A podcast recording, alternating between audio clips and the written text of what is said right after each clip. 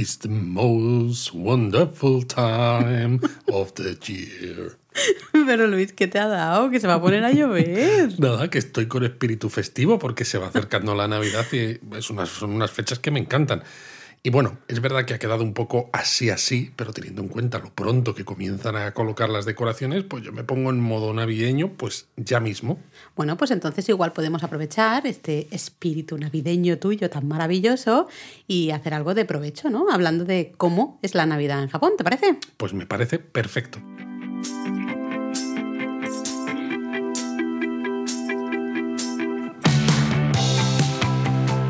Bienvenidos a Japón a Fondo, El podcast sobre Japón de la mano de japonismo. patrocinado por Lexus, Experience Amazing. No sé si pedirte que vuelvas a cantar, Luis. Creo Mejor que que hemos no. tenido suficiente. Yo creo ¿eh? que hemos tenido suficiente si lo que queremos es mantener a todos los que han empezado escuchando el podcast y que ahora mismo están decidiendo qué hacer. Yo si creo que se han ido todos ya, ¿eh? Yo creo que se han ido corriendo. Bueno, vamos a hablar de Navidad en Japón. Lo que pasa es que no había calentado la voz. No habías cal- ¿Quieres volver a repetir? No, a ver, venga, no. vuelve a hacerlo. Venga. No, vamos a hablar de la Navidad en Japón, porque yo creo además que para mucha gente, ¿no? Que entiende que la Navidad es una fiesta de origen cristiano y que en Japón el cristianismo, ¿no? Tiene poca presencia. Dicen, Navidad en Japón. ¿qué Sí, suele ser una, no? una duda bastante frecuente, ¿no? También el cómo se celebra eh, Navidad en Japón, ¿no? Así que, bueno, pues hoy vamos a explicar un poquito todas esas tradiciones. Lo primerísimo de todo que podríamos decir es que al final los japoneses son los reyes a la hora de hacerse suyas, ¿no? Ciertas celebraciones extranjeras, digamos, ¿no? Eh, lo que nosotros llamamos lo que lo, lo japonizan. ¿no? Y en el la caso de la Navidad es un poco parecido, ¿no? Pues Toman nada. la idea de la Navidad y la japonizan, la, Pues la hacen japonesa. Pues ya está, ya hemos acabado el podcast. Ah, la Navidad pues en Japón, venga. pues es a la japonesa. Hasta luego. Gracias a todos. Que no, hombre, que no. ¿ah? Porque sí, lo que decíamos, que, claro, ¿no? La japonizan, pero bueno, hay muchas cosas interesantes que creo que deberíamos. Y no es el único ejemplo de esta japonización, ¿no? Que al final no ocurre solamente en Japón, lo hacemos en todos los lados, pero claro, Mm. Nosotros hablamos de Japón en el podcast, no de otros, exacto, no de otros lugares. Pero, por ejemplo, en Japón también ocurre con Halloween, Mm. que también es muy popular, aunque evidentemente no es de origen japonés, o, o el San propio Valentín. San Valentín, exacto, ¿no? Eh, al final son dos ejemplos muy claros de esa capacidad que decíamos de los japoneses ah, que tienen a la hora de importar esas tradiciones, ¿no? Bueno, yo creo que al final todo lo que sea celebrar cosas, pues siempre, bien, siempre gusta, ¿no? Claro. Entonces da lo mismo de dónde vengan las traducciones, las tradi- tradiciones, a Mm. traducciones. lo importante es que, bueno, pues que nos dé la ocasión, la excusa, si se quiere, Claro. ¿no? De celebrar cosas y de pasarlo bien. Y en el caso japonés, en muchas veces, pues de consumir un poco. Pues Consumir, consumir, eso está bien. Eh, pues venga, va, vamos a empezar a hablar de esas tradiciones y costumbres de la Navidad en Japón o Navidad al estilo japonés, aunque yo creo que antes de hablar específicamente de la Navidad, deberíamos hablar de una tradición que llega un poquito antes de lo que son las fechas mm, navideñas. ¿Te creo parece? Que, creo que sé de por dónde vas, pero a ver, voy, voy a esperarte. Es una tradición que yo odio profundamente. Vale, entonces sí, entonces es esa.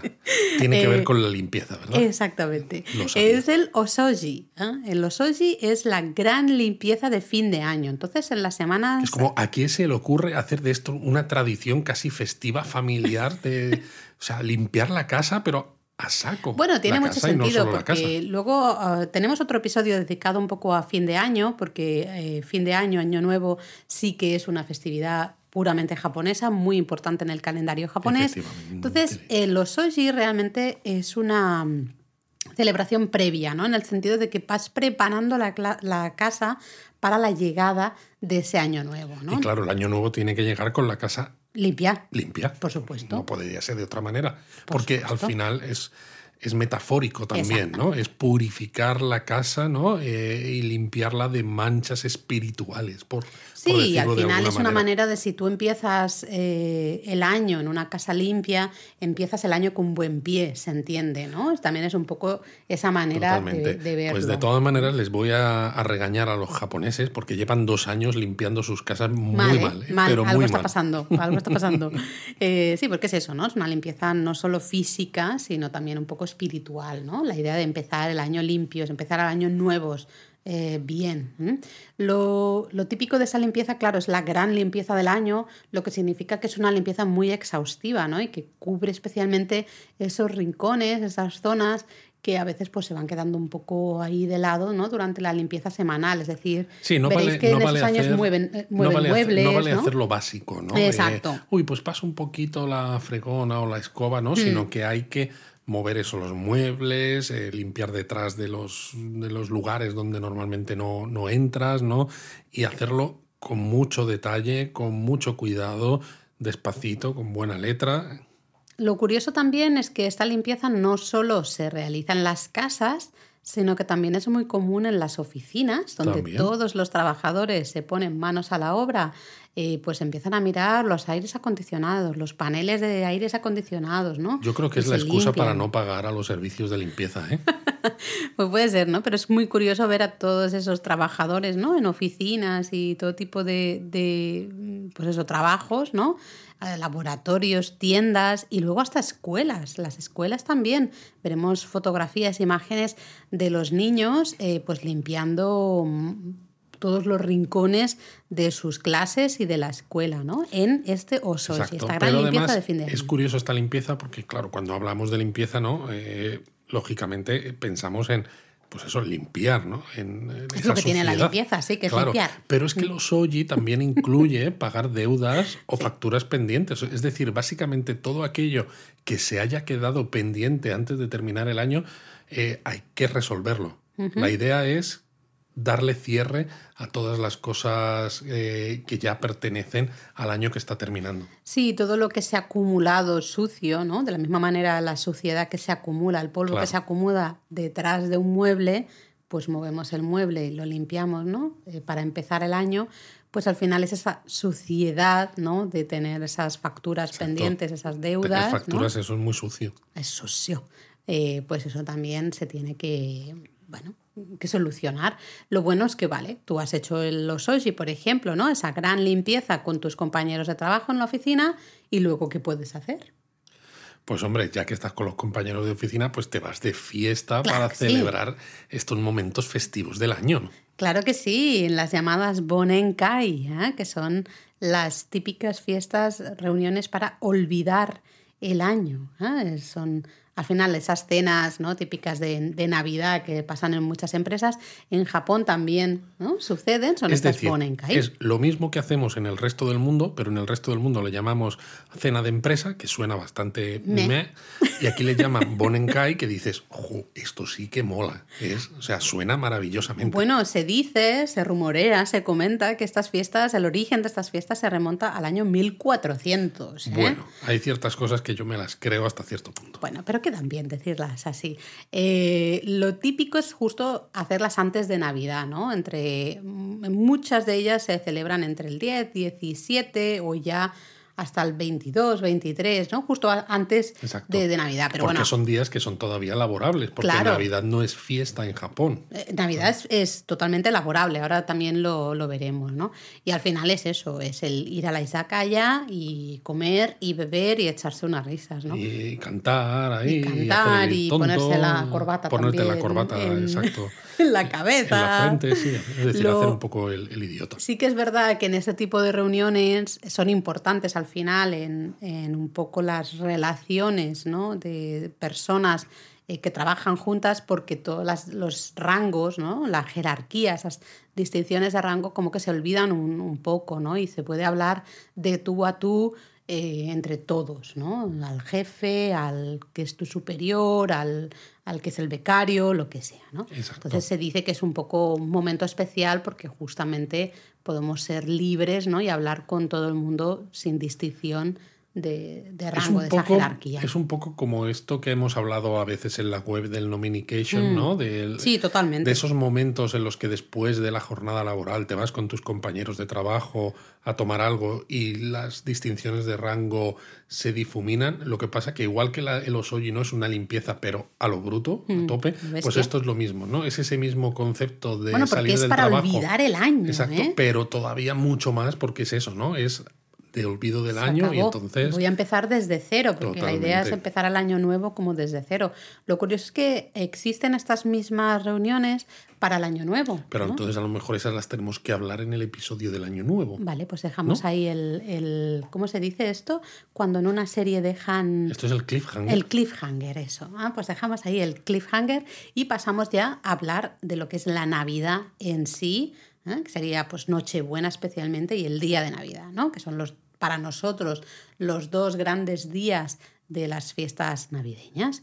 Bueno, lo primero que hay que hablar sí o sí serán de las Christmas Illuminations, ¿no? oh, de eso me encanta a mí. Decoraciones navideñas, pero decoraciones en el sentido de estos grandes montajes de luces de Navidad. Sí, o sea, no es simplemente que los arbolitos tengan unas lucecitas, ¿no? O que de un extremo al otro de la calle, pues cada cierta distancia haya ciertas, bueno, pues luces también, ¿no?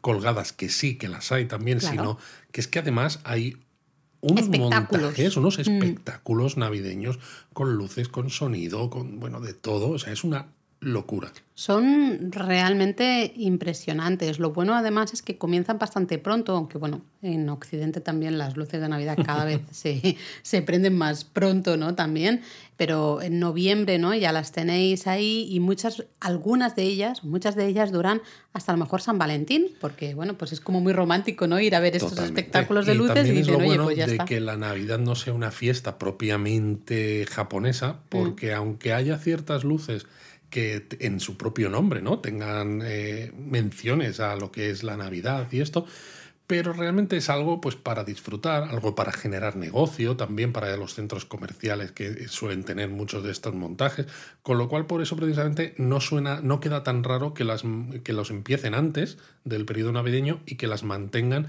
más allá del propio periodo de, de festividades navideñas. Sí, de hecho, por ejemplo, uno de los grandes espectáculos de luces, que es el que se monta todos los años en el centro comercial Careta Shiodome en Tokio, es un montaje impresionante de luces, de sonido, este pero encanta. realmente es más siempre, eh, es un montaje de luces no tanto específicamente navideñas, ¿no? Te funcionan igual para San Valentín en muchos casos, Total. ¿no? Entonces, es lo, justamente lo que tú dices, que eh, se entienden como luces de Navidad, ¿no? Christmas Illuminations, lo, llaman ellos en japonés, pero realmente es Christmas, vale, sí, como, como origen un poco del concepto, ¿no? Y se han inspirado en, en esas iluminaciones de Navidad para crear unos espectáculos de luces y de sonido que van más allá ya de lo que es Navidad propiamente dicha, ¿no? Em, tenemos un post en la web con las mejores iluminaciones de Navidad. Siempre tenemos un post en la web. Siempre tenemos un post en la web. En Tokio, en Kioto, ¿no? Nos sacan varios sitios. Pero yo creo que a lo mejor podríamos hacer un episodio, no sé si Japón a fondo o japonesamente, dedicado a esas iluminaciones. Hombre, yo creo que sí, porque Así es un momento un paseo, ¿no? Un Es un poco. momento muy bonito eh, ver eh, las ciudades japonesas. ¿Cómo se nota que has estado calentando la voz para aquí dejarme, de- dejarme por los no, suelos? hombre, eh? pero me lo has ¿Cómo dicho, se es un momento, lo estabas diciendo. Es que es un pues, momento muy bonito del año y las ciudades ja- japonesas se disfrutan muchísimo en este en estos momentos, en, a finales de diciembre. A nosotros nos encanta, hemos Mm. ido ya varias veces a Japón en estas fechas y creo que sí, que va a ser una, una gran idea hacer un pequeñito recorrido, sobre todo por las ciudades principales, las que vamos a visitar seguro en un primer, segundo, hasta tercer o cuarto viaje Sí, a Japón. hasta los grandes montajes que luego hay, que si estamos en Japón en estas fechas, pues podemos aprovechar y a lo mejor ir a ciertos lugares quizás sobre el papel menos turísticos, pero que en cambio ofrecen unas eh, Christmas Illuminations, ¿no? estos montajes de luz y de color eh, y de sonido tan... De luz y de color. Eh, Claro, tan bonitos, ¿no? Entonces yo creo que lo podemos, lo podemos Yo creo que sí. dejar. Eh, es muy típico, entonces en Nochebuena, por ejemplo, en Navidad, pues como en todos los días anteriores, estar paseando, ¿no? especialmente las parejas, estar paseando por, por- para ver estas iluminaciones, las familias. Qué romántico. Y luego llega, pues estamos en Nochebuena, recordad que eh, ya hemos dicho es laborable, no es festivo. Y entonces terminas de trabajar, llegas a tu casa y toca la cena de Nochebuena.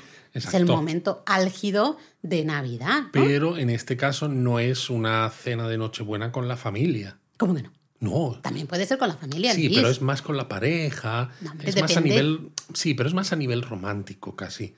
sea, para los japoneses la cena de Nochebuena es muy casi como, como una especie de San Valentín al mismo tiempo. Eso también, pero ¿te parece si de eso hablamos un poquito más tarde? Yo es que estaba pensando en otra cosa. Yo estaba pensando en que Nochebuena es hipertípico. Claro, pero es que por ahí iba yo, porque digo, ¿qué, qué mejor que cuando estás con tu pareja y quieres hacer algo romántico, irte a cenar un buen eh, bol de piezas de pollo frito. Pero las familias también cenan el pollo frito, por eso me, estaba, me, estabas me estaba yo confundiendo con lo que tú estabas diciendo. Sí, para los que no lo sepáis, la cena de Nochebuena típica en Japón para celebrar la Navidad japonesa al 100% es tomar un menú especial navideño que consiste en un gran eh, bucket, ¿no? En un gran, no sé, eh, de pollo frito del Kentucky Fried Chicken. Sí, sí, porque no es pollo frito estilo karaage estilo japonés, o un tatsutage o esto, no, no. Kentucky Fried Chicken. Sí, sí, el, KFC de toda la vida. De hecho, el KFC eh, ofrece... Que suelen además vestir al coronel Sanders, ¿no? Lo que es la, la figura esta que hay eh, en el KFC, en los restaurantes a la, a la, entrada, lo suelen vestir de Papá Noel. Claro, hombre, hay que, hay que hacerlo completo. El KFC suele ofrecer menús especiales de Navidad, ya los podéis consultar en, en la web. de hecho, luego si queréis podemos poner el enlace en Discord, ¿no? Por ejemplo, para los que nos estáis oyendo, ya sabéis que tenemos ahí la comunidad en Discord, que compartimos un montón de cosas y, en esos menús, pues la gente los reserva con muchas semanas de antelación. Como si fuera un, restaurante, un restaurante top diría que el, domingo 28 de noviembre fue el último día, si no recuerdo mal, en ciertos Kentucky Fried Chicken para reservar estas cenas de Nochebuena. Vamos, que si no has reservado el menú especial es que igual te quedas sin pollo frito. Claro, esto es un terrible. Bueno, se dice que esta tradición surgió en el año 1974, en un momento en que había un grupo de extranjeros, ya sabéis, probablemente eran americanos o, ingleses, ¿no? que estaban trabajando como profesores en, Japón y bueno, pues se fueron al, al Kentucky Fried Chicken a cenar en Nochebuena porque era el único sitio en el que había algo parecido, y vamos a poner muchas comillas a ese parecido, al pavo asado típico de. Hombre, ya te digo muchas comillas, porque lo único parecido es que es un ave, pero vamos, más allá de eso. Esta es la historia que se, se, Madre mía, lo que, lo que les gusta la en leyenda, Japón, la leyenda. hacer leyendas de estas que dices no se sostienen no con nada, pero bueno. Sea como fuere, sí puede ser que en ese año, ¿no? Pues se juntaran varios extranjeros y pidieron el, el pollo frito. Lo que sí es que Kentucky Fried Chicken vio ahí la oportunidad de oro, dijo, uh, aquí podemos hacer algo. Sobre todo porque eh, tiene más sentido, ¿no? Porque eh, posiblemente a lo mejor antes de que hubiera más extranjeros en Japón, Kentucky Fried Chicken y otras cadenas de comida rápida veían que en ese día no, tenían nada, de clientes porque la mm. gente se iba a restaurantes un poco más finos. O ni siquiera, ¿no? Al final. Y, de mm. repente empiezan a tener ¿no? un influjo de, de gente que les consume en un día extraño donde normalmente el negocio está muy bajo mínimos. Y o normal, sí, es un día normal al pues, final. Pues, vamos a aprovechar esto, ¿no? Claro. sobre todo si no lo ha hecho nadie todavía. Al final es marketing, ¿no? Eh, vieron ahí la oportunidad, marketing, empezaron enseguida, ¿eh? creo que ya el año siguiente o demás empezaron ya a ofrecer menús especiales, ¿no? En plan, este es el menú navideño, el menú de Nochebuena. Sí, sí, porque no vale con comprarse el bucket de pollo, tiene que ser el menú específico de Navidad. Hombre, Hombre, es Navidad, hay que hacerlo bien, Luis. No puede ser solo el pollo frito. Tiene que ser el pollo frito con un bucket, ¿no? Eh, que tenga una decoración navideña. Claro, es que, si, no, no, si no, no, es lo mismo. Pero claro, bueno, también puede haber otras circunstancias en las que no encontréis un KFC cerca de donde Bueno, y es que puede ser que, claro, si queréis el menú navideño, sí que hay que reservarlo sí, sí o sí. Luego vais a un Kentucky Fried Chicken el día de Nochebuena, pues eh, puede ser que os atiendan y tengan los menús normales, ¿eh? lo que tengan normal. También va a depender, hay algunos locales que están súper saturados y dan lo que dan, ¿no? Tampoco, pero bueno, en principio, si queréis el menú especial, sí que hay que reservarlo con antelación, ¿no? No sé qué ibas a decir, Luis, perdón, que te, he cortado. Básicamente.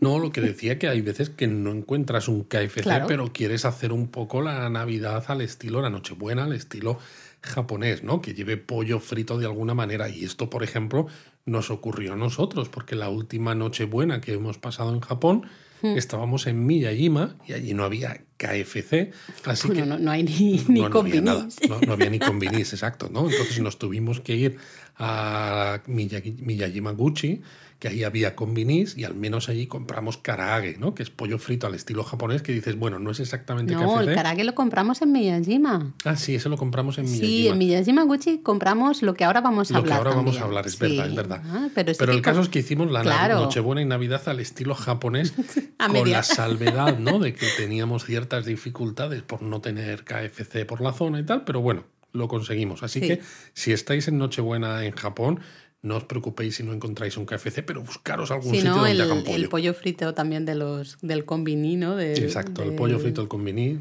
También, también vale, ¿no? Al vale. final es estar con ganas de Oye, pasarlo si, bien. si dice la leyenda, ¿no? Que, que se fueron al KFC porque parecía pavo asado de Navidad, pues oye, Y yo creo que iban un poco borrachos ya, ¿eh? Iban un poco, un poco mal, O sinceramente. sea, si esa es la excusa, entonces cualquier pollo que compréis en Nochebuena, vale.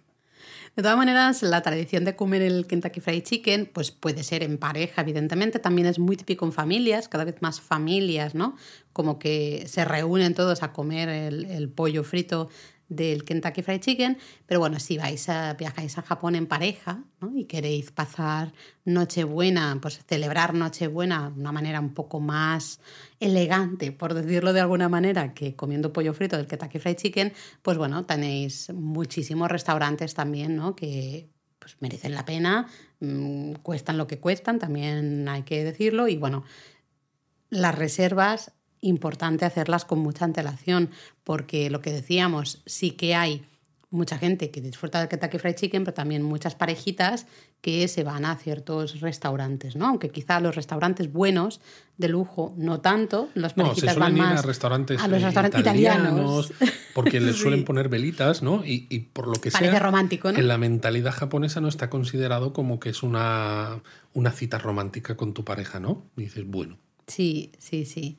Eh, así que bueno, ahí lo tenéis, ¿no? La recomendación. Yo creo que si estáis pasando una noche buena en Japón, ya que es muy especial porque es muy diferente, no es igual que estar en casa con la familia y demás, pues oye, ya hace- hay que hacerlo 100% japonés y tomar ese pollo frito y otra, otro básico de la noche Otro básico es lo que yo me había confundido que fuimos a comprar a Exacto. Miyajima Gucci al Konbini, que es un Christmas cake. El Christmas cake, literalmente el pastelito, ¿no? El pastel de, de Navidad. Sí, es un shortcake. Sí, básicamente es un pastel de nata y fresas, ¿no? Que es muy típico comprar y comer en Nochebuena, como mucho hasta el día de Navidad, ¿no? El 25 de diciembre.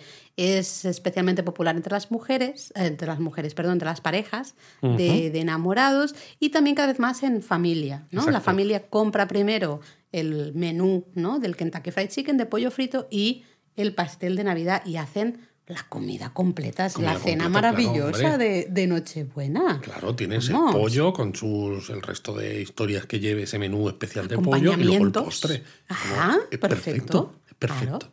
Eh, se, se dice ¿no? que este, esta, esta tarta, eh, que empezó siendo una tarta de frutas, se vendió por primera vez en 1910. ¿no? Estamos en un Japón que está recibiendo muchas influencias ¿no? extranjeras. eh, se hace relativamente pocos años que se ha abierto un poco al mundo ¿no? y tiene todas esas influencias y se ve que el consumo realmente no se masificó hasta que empezaron a popularizarse las celebraciones navideñas en Japón, ya en los años 60, ¿no? finales de, de los años 60. Y se empezó a popularizar justamente este bizcocho, ¿no? este pastel de nata y fresas, con lo que mucha gente dice que al final realmente el, el- el inicio ¿no? Del Christmas Cake sería en los años 70, ¿no? cuando Exacto. se empezó a, a popularizar Navidad y este Christmas Cake. Pero bueno, hay que decir, ¿no? Lo hemos dicho, el Christmas cake solo se consume hasta el día 25 Máximo de el diciembre. 25. Como mucho. Mm. Y hasta hace algún tiempo, ¿no? Seguro que todavía se puede encontrar gente que lo hace. eh, muchas personas, a las mujeres que no se casaban más eh, o que seguían solteras a los 25 años, las llamaban Christmas cake. Claro, porque, porque se echaban a perder, ¿no? Es como claro, hasta los 25. Bien, se puede consumir. En cuanto ya tienes 26 años, ya, ya no se puede, ¿no? Ya no se puede consumir. O sea, es una manera de pensar hacia la mujer eh, muy terrible. terrible. Pensad que es eso, estos pastelitos. Eh, el día 26 ya no los vais a encontrar en ninguna parte. Los que no se han vendido se tiran. De hecho, el 25 por la tarde podéis encontrar en algunos convini o en algunas tiendas pues que los venden, si les queda alguno, los venden casi regalados de precio, ¿no? Porque luego ya eso no se puede vender. Con lo cual es la, la, idea de una mujer de más de 25 años el que ya está echada a perder, ¿no? Lo que tú decías. Dime, dime, Luis. No, no, no, si yo quieres te sigo dejando hablar, ¿eh? Si, ¿Cómo estás hoy? Oye, que hemos empezado muy bien el podcast, que estabas tú aquí cantando. No, quería decir que esto muestra también un poco cómo ha cambiado Japón, porque claro, en los años en los que se mencionaba que las mujeres de más de 25 como Christmas Cake, la mujer todavía no, eh, la sociedad pensaba que el papel de la mujer era quedarse en casa, cuidar de los niños y ya está, ¿no? Entonces, si no te habías casado para esas fechas, mal ibas. Ahora, con la incorporación progresiva de la mujer al mercado laboral, aunque queda mucho por hacer, pues es normal ¿no? que poco a poco la sociedad haya dejado estas menciones un poquito de lado. Sí, yo creo que a lo mejor en ciertos entornos tradicionales sigue, habiendo cierta mm, preocupación ¿no? ante mujeres que cada vez se casan más tarde y cada vez tienen hijos más tarde, pero el uso del término, ¿no? un término tan peyorativo como el de es un Christmas cake, ¿no? ya por suerte ya no se usa. Aunque yo recuerdo ¿no? que una de nuestras amigas en su mm. día a mí me lo mencionó, que se estaba convirtiendo en un Christmas cake y se lo, decía de sí misma. Claro, porque... Qué triste. Eh, pero estamos hablando de hace 20 años, ¿no? Han cambiado mucho las cosas. Si vais a pasar Nochebuena, Navidad en Japón y queréis comprar vuestro Christmas cake, yo os lo recomiendo. Eh, a ver, a mí las tartas así de nata y fresas en general no me gustan mucho. Son muy empalagosas. Son muy dulces, muy empalagosas. Pero, oye. Pero está bueno. Y ya que estamos, hay que hacerlo completo. Yo soy de, venga, pollo frito y el, el Christmas cake, lo que sea. Entonces, bueno, si, si estáis en Japón, lo podéis encontrar en varios sitios. Por ejemplo, en la cadena de pastelerías Fujiya, que supuestamente son los que empezaron a popularizar este pastel, eso es lo que al menos ellos dicen. También en la cadena de pastelerías Cozy Corner, ¿no? que es especialmente popular en Tokio. Luego en los bajos de los centros comerciales, como especialmente el Daimaru. ¿no? Lo que pasa es que ahí a veces suele ser si vas em, con vas a última hora puede ser que ya no encuentres. Así que al final yo creo que quizá para los turistas lo mejor es el combini que a lo mejor eh, no es el mejor pastel del mundo mundial. No es el mejor, pero como tampoco queremos ¿no? un gran pastel, sino simplemente hacer la gracia, decir, mm. estamos en Japón, pues vamos a comer el pastel de nata y fresas, pues con comprar uno que sea relativamente baratito y que no sea demasiado grande, pues como los que hay en los combini, yo creo que es más que suficiente. Sí, pero recuerdo que el que compramos nosotros en el Combini, que era para dos, tres personas, personas no era exageradamente grande, ya nos costó más de 2.000 yenes. O sea... Sí, sí, no, sí, está claro que hacen su agosto en diciembre sí, sí. los Combini, porque como saben que todo el mundo lo va a comprar y que además son unas fechas muy concretas en las que se consumen, da lo mismo los precios, la gente se los va a llevar, ¿no? Entonces aprovechan pues para sacar productos que tienen una relación calidad-precio, pues bueno, más beneficiosa para el negocio, para el convenio que para los consumidores, pero bueno. Así que bueno, ya veis, es ahí, tenemos la cena de, de, Nochebuena, hemos estado comiendo el pollo frito, luego el Christmas cake, eh, podemos salir de paseo a ver esas iluminaciones ¿no? de Navidad. Y es que, claro, tú hablabas antes ¿no? de las parejitas, justamente. Te he dicho, oye, hablamos de esto si te parece un poquito más tarde. Podríamos mencionarlo ahora, ¿no? Quizás si sois aficionados al manga, al anime o hasta los, los dorama, ¿no? Las series de televisión, muchas veces os habréis dado cuenta que la Navidad, eh, Nochebuena especialmente, se presenta como una fecha súper romántica, ¿no? Que parece que si no tienes una cita en, en Nochebuena ya... Mm, vamos, estás echado a perder, ¿eh? Eres bueno, un es que casi es como una especie de San Valentín, mm. Porque aunque San Valentín se supone que es eso, como en Japón el San Valentín solamente son las mujeres las que regalan chocolate a los hombres, ¿no? eh, al final se queda un poco huérfano de esta idea del momento más romántico. Exacto, ¿no? Y del momento de cita y de Mm. cena y demás, ¿no? Entonces, eh, como las, estas fechas no son propiamente festivas allí, ¿no? Ni son parte de su tradición cultural, pues la han, eh, bueno, la han reformado, la han japonizado, lo que decíamos al principio, y le han convertido al final en eso, ¿no? En un momento fantástico para conseguir una cita con la persona de la que estás enamorado, ¿no? Enamorada y... Bueno, o no, O, o al menos empezar a intentar algo. o ni siquiera, porque fíjate, leía una encuesta online que estaba realizada, esto es de 2019, eh, que comentaba que un 55% de los hombres y mujeres encuestados estaban dispuestos a aceptar una cita de quien fuera, Madre básicamente, eh, aunque solo fuera así, en plan, solo para Nochebuena, simplemente por no estar solos en esa noche, porque Bueno, eso es un fracaso. Por es no estar un- solos y porque también socialmente, además, eso Está se claro, es considera como, un fracaso, ¿no? Es Ah, que no tienes cita Nochebuena, pues tú, madre mía, eres un pringao, Eres ¿no? un loser. Claro, entonces eso es, es bastante, bastante curioso, ¿no? Así que es muy habitual en esa noche pues ver eso a las parejitas eh, pasear, ¿no? Por esas iluminaciones navideñas y, y bien ir a un restaurante, ¿no? A disfrutar Total. de una cena así con velitas, lo que, lo que comentábamos. Pero ¿no? claro, eh, a lo mejor os estáis preguntando, anda, ¿y cómo, cómo se ¿Cómo convirtió fue, no? la. Nochebuena en, en un momento así romántico? ¿no? Pues eh, desgraciadamente, como suele ocurrir muchas veces, no es por un motivo romántico, Romántico. de verdad, ¿no? Sino porque se dice ¿no? que alrededor de la década de 1930 la prensa japonesa, ¿no? con motivo de intentar estimular la economía, empezó a hablar de Nochebuena como el momento ideal para disfrutar de una cena romántica en pareja. Y claro, viendo la oportunidad de negocio, pues restaurantes, hoteles, tiendas, etcétera, ¿no? Pues se lanzaron a ofrecer planes, eventos, eh, todo romántico para disfrutar de estos días. Y bueno, pues. Y hasta aquí. Hasta aquí. El resto, el resto es historia. Como, Qué como pena, ¿no? decir. Qué poco romántico. Es Sí. todo por un tema Al final económico. es motivar eso, que la economía se mueva y en unos días en los que dices, está todo como muy tranquilo, muy parado, ¿no? Bueno, y tienes la excusa, ¿no? Porque tienes, eh, se está popularizando, ¿no? Está entrando esa influencia extranjera de, oye, mira, que es que en Occidente, ¿no? En, en parte del mundo celebran Navidad y mira, la gente pues eh, compra muchos regalos y tal, no sé qué, pues es una manera de fomentar la economía, ¿no? Decir, bueno, pues venga, nosotros vamos a empezar aquí a ofrecer cenas especiales o fines de semana, ¿no? Quedarse una noche en un hotel con onsen para disfrutar de una cena de, de Nochebuena, ¿no? De Navidad eh, con tu pareja, etcétera, etcétera. ¿no? El caso es gastar. El caso es gastar, sí. En caso, además, japonés. mm, Exacto. mm, Pero especialmente. el caso es gastar, pero diréis, pero no habéis dicho que también hay una presión por la pareja y tal. Claro, pero esta presión por pasar la Nochebuena en pareja empezó a hacerse más fuerte, sobre todo a partir de la década de 1980, porque fue cuando tuvo, cuando una canción que se llamaba Coibito ga Santa Claus, Santa Cruz. Santa Claus, tuvo un éxito brutal, ¿no? La canción traducido en el título sería Mi novio es Santa Claus. Mm.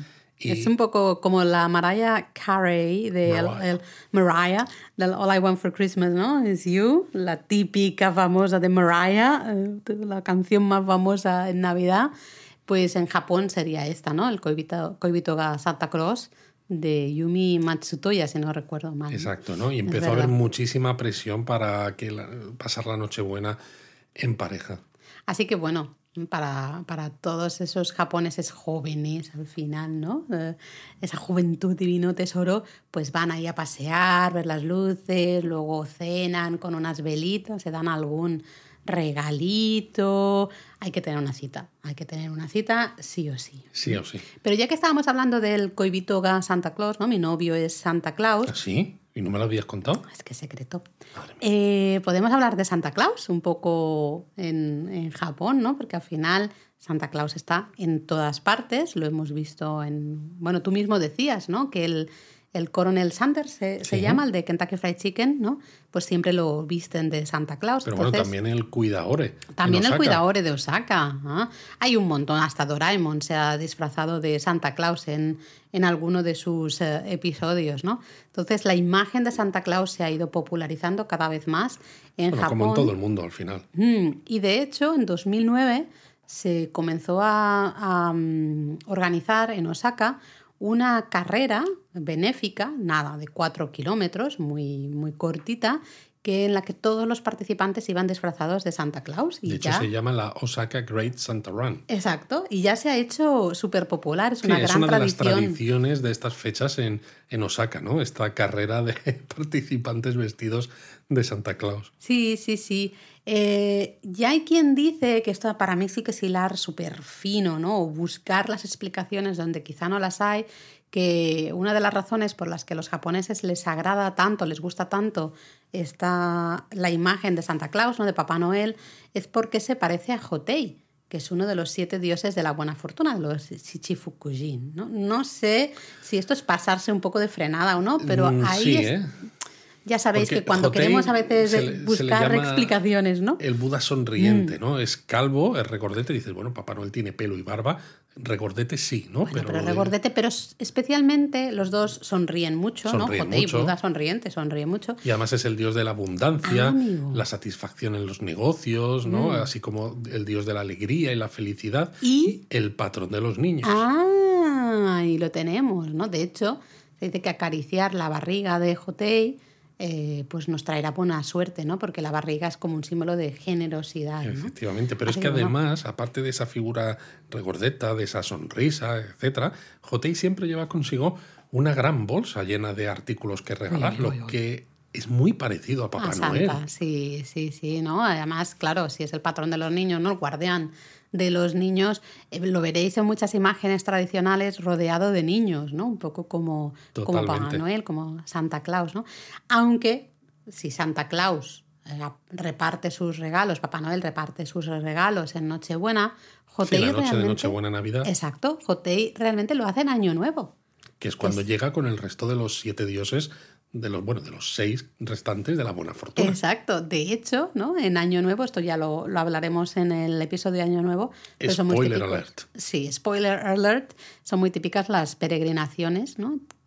A templos y santuarios dedicados a los siete dioses de la buena fortuna. Así que bueno, a ver si en el próximo año podemos ir a buscar a Jotei en Año Nuevo y que nos Exacto, dé y algún que nos dé regalito, regalitos, ¿no? ¿no? Bueno, Claro. Si no, Santa Claus, bueno, el que sea. Pero bueno, otra cosa interesante, eh, negativa, pero bueno, interesante de Japón en Navidad es que es un día laborable.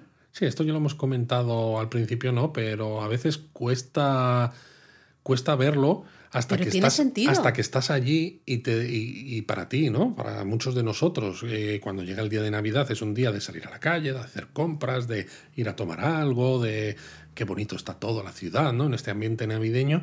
Y claro, cuando estás en el día de Navidad en Japón por la calle, ves un flujo de gente, ¿no? Constantemente yendo y viniendo, ¿no? En los trenes y tal, pero no porque se vaya a hacer compras, no porque se vaya a disfrutar tanto de esos espectáculos navideños, sino en el día a día, porque es que la gente está trabajando. Claro, pero es que claro, si tenemos en cuenta que, es, qué porcentaje de cristianos hay en Japón realmente, un 2% de los japoneses son cristianos, pues vale, sí, se japoniza la Navidad como fiesta, ¿no? Y se, se bueno, se, se toma esa excusa para hacer cosas especiales, fíjate- pero se ha- no entra como No, relacionada pero con el- la religión. Que eh, no me extrañaría a lo mejor, a lo mejor, que de aquí a algunos años eh, hagan alguna fiesta, porque Japón, ¿no? Esto es una reflexión eh, para que veáis eh, el valor que os aporta Japón a fondo, ¿no?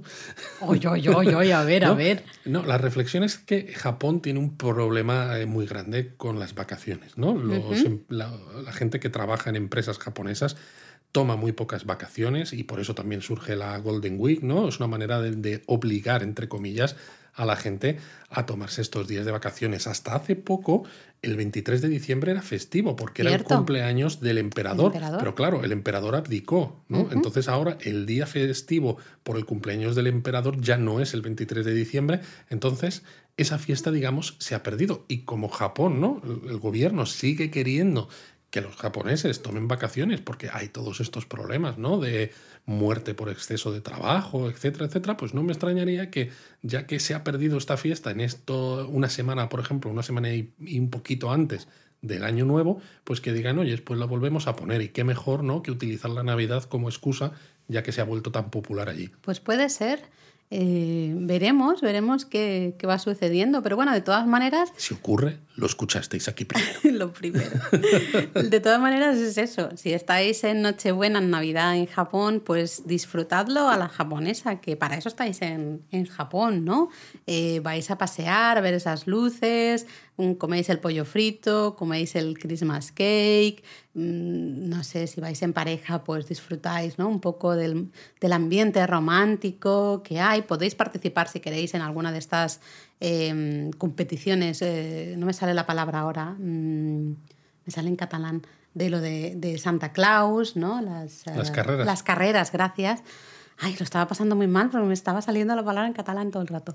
Eh, ¿no? Participad de todo eso porque, bueno, pues es eso, es laborable, eh, es un día normal, pero con esas cositas especiales, ¿no? No vamos a estar ahí con la, cena de Nochebuena típica en familia y tal. cosas eh, diferentes, la Navidad en Japón, para que se siga sintiendo Navidad, ¿no? Porque dices, veo Papá Noeles, veo decoraciones hmm. navideñas, etcétera, pero al mismo tiempo, ¿no? Pues con estas cosas de que sea laborable, lo del pollo frito, el Christmas cake, que también se siente diferente. Y yo creo que a veces lo que nos atrae tanto de Japón es que eh, tiene cosas que nos resultan familiares y con las que nos sentimos cómodos, pero al mismo tiempo hay otras que nos parecen totalmente unas marcianadas eh, brutales, ¿no? Sí, de hecho, yo creo que lo del pollo frito es, es, la marcianada tremenda. Lo también curioso es que llega el 25 de diciembre, día, ¿no? Que para nosotros es el día, claro, es Navidad, el día de Navidad. Y veréis que en Japón se transforma todo. De golpe esas decoraciones navideñas las empiezan a quitar y aparecen otras decoraciones. Y hasta aquí puedo leer porque todo, todo esto... ¿Pero me vas a dejar así, Laura? Eh, sí, te voy a dejar así. De todo esto hablaremos en un próximo episodio del podcast, en que veremos qué pasa a partir justamente del, del mismísimo 25 de diciembre. ¿eh? Es que el propio 25 de pues diciembre me ya... He quedado con las ganas. Eh, ahí, ahí, pum, cambios. es que, Luis, si no, nos quedamos sin tiempo para... Japonismo Mini. Nos encanta quedarnos sin tiempo para japonismo mini. No porque no nos guste hacer japonismo mini, sino porque nos encanta hablar de Japón y de su cultura y de todas las cosas que podéis encontrar allí. Bueno, pero yo creo que íbamos bien, ¿eh? De sí, íbamos bien, pero claro, pero es que en este japonismo mini os queríamos hablar de algo que también tiene cierta relación, ¿no? Pues que con estos momentos finales del año. Sí, de nuevo es una preparación para ese año nuevo, ¿no? Que hemos visto que Navidad está japonizada, se celebra así a su manera. El año nuevo sería un poco la festividad más importante, ¿no? Eh, para, los, para los japoneses, lo, lo, hablaremos. Pero justo en noviembre, en los llamados días del gallo, ¿no? según ese calendario del zodiaco chino, eh, se celebra en Japón, especialmente en la zona de Kanto y especialmente mucho en, en Tokio, eh, unos mercadillos, unas ferias muy populares que se llaman Torinoichi, ¿no? lo que sería el mercadillo, el festival del gallo, digamos. Em, en ella se, se, vende un amuleto muy típico que se llama kumade, que es como un rastrillo, porque, claro, la idea es... La en lugar de la arena, rastrilla la buena suerte. Exacto, te traes, ¿no? Rastrillas, te traes la, la, buena suerte hacia ti. Y es un amuleto importante para comenzar el año, ¿no? Porque justamente lo que queremos es atraer esa buena suerte en el año que entra. Luis, tenemos que comprar un kumade. Tenemos que comprar sí, kumade, o sí, como sea, porque o 2022 la cosa mejora o no sé yo. O no sé yo. O no sé yo. ¿eh? Eh, entonces eso, es una tradición de fin de año, ¿no? Digamos, en noviembre eh, normalmente son dos días, los días del gallo, a veces pueden ser tres, depende de cómo caiga, y es típico eso en, en Tokio. Exacto. De hecho, por ejemplo, eh, ya que estamos, eh, pues hemos pasado noviembre, ¿no? Pues hablamos de 2022. El mercadillo, el Torinoichi, se va a celebrar el 4, el 16 y el 28 de noviembre de 2022. Así que no digáis que no os avisamos con antelación para que planifiquéis vuestros viajes. Y el más, quizá más famoso, el mercadillo más famoso, hay varios en todo Tokio y en toda la región de Kanto, algunos más en el resto de Japón. El más popular es el que se celebra en Asakusa, justamente un poquito hacia el norte ya de lo que es el templo Sensoji, eh, entre el templo Chokokuji y el santuario Otori. Eh, ahí justamente se celebra un gran mercadillo torinoichi. Como más de 100 puestos callejeros, todos ellos especializados en este, en este amuleto, el kumade. Tengo ganas de, de, ir algún año, ojalá algún año nos encajara. Ah, la verdad es que en noviembre hemos podido viajar muy poco a Japón. A Mira que hemos comprado kumade en, en otros festivales, en otras ocasiones, pero no en un Torinoichi. Mm, tengo muchas ganas de ir al Torinoichi de, de Asakusa. Además es muy curioso ¿no? cómo funciona, porque hay como una especie de regateo. Claro, sabéis, y si no lo sabéis os lo decimos ahora, que en Japón no se regatean los precios. Cuando tú vas a una tienda o a un restaurante, a un puesto de lo que sea, el precio que está marcado es el que es. y es el que pagas. ¿no? Exacto. Sin embargo, en estos mercadillos lo típico es regatear el precio de este kumade, de este amuleto, eh, pues con el vendedor. Pero realmente es, falso. Porque luego cuando tú vas a pagar o ya pagas eh, lo que era el, el, precio original, no el regateado, ¿no? sino el precio original, o si te cuando te devuelvan el, ¿no? Te, si te dan el cambio, entonces tú no lo aceptas, ¿no? Y eso es una manera, ese juego, eh, pues los, todos los que están en, en, en, los puestos callejeros, pues empiezan a aplaudir y empiezan a decir como también ciertas cosas que fomenta, digamos, la buena suerte, ¿no? Justamente, de que te rastrilles eh, esa buena suerte. Luis está riendo, no lo estáis viendo, pero se está riendo de mí porque yo gesticulo mucho, como pues ya probablemente muchos de vosotros sabéis, me habéis visto, gesticulo muchísimo y estoy aquí grabando el podcast y también estoy gesticulando, estoy haciendo todas las... Está haciendo pues los gestos que hacen los vendedores de estos kumades en los mercadillos Torino y, y, es como, Laura, vamos a tener que empezar a grabar el podcast con vídeo. Con vídeo, ¿te imaginas? Ya lo que nos faltaba. con vídeo también. Eh, oye, no, podríamos porque no vamos en pijama, de hecho esto es importante. El problema de haberlo dicho aquí es que ahora, a ver si va a haber comentarios de gente que diga, sí, sí, sí. No, no, no, no, eso ya en todo caso, no sé, a lo mejor la, temporada 3 o 4, ojo, ya, fíjate. O 5 o 6. Bueno, así que ya sabéis, si vais en noviembre a Japón, pues apuntaros un poco, mirar fechas ¿no? de, de esta feria, el mercadillo Torinoichi, para comprar vuestro kumade y comenzar el año con la, esa protección ¿no? de ese amuleto con el que podáis conseguir buena fortuna. ¿Te parece si pasamos un poco a los comentarios de los oyentes? Claro, hombre. Mira, pues tenemos un par de comentarios, me han notado por ahí, y una pregunta que nos hacen también ah, a través del Discord. Sí, oh, sí, aquí estamos de todo, ¿no? Eh, Carmen sí que comentaba un poco el tema del Momiji, el episodio que dedicamos al Momiji, que le había gustado muchísimo, ¿no? Dice que, eh, bueno, sabe de memoria, ¿no? Los posts de la web, pero veía un poco que tenía que estar como muy muy pendiente, ¿no? Un poco lo que nosotros comentábamos de, estar pendiente de toda la información que da la agencia meteorológica, ¿no? Para ver dónde están las hojas en su mejor momento y todo eso, hay que hacer un poco de investigación para disfrutar del momiji y que encaje justo, porque claro, cuando vives allí, pues dices, oye, pues me voy cuando yo quiera, ¿no? Mm. Pues este fin de semana me voy a tal sitio, tal otro, pero cuando vas de viaje tienes que planificarlo para disfrutar en esos días que estás. Mm. Eh, me hizo gracia que, claro, Carmen había dicho, ¿no? Muchas gracias por este momiji de bolsillo. Ah, me, encanta esa expresión.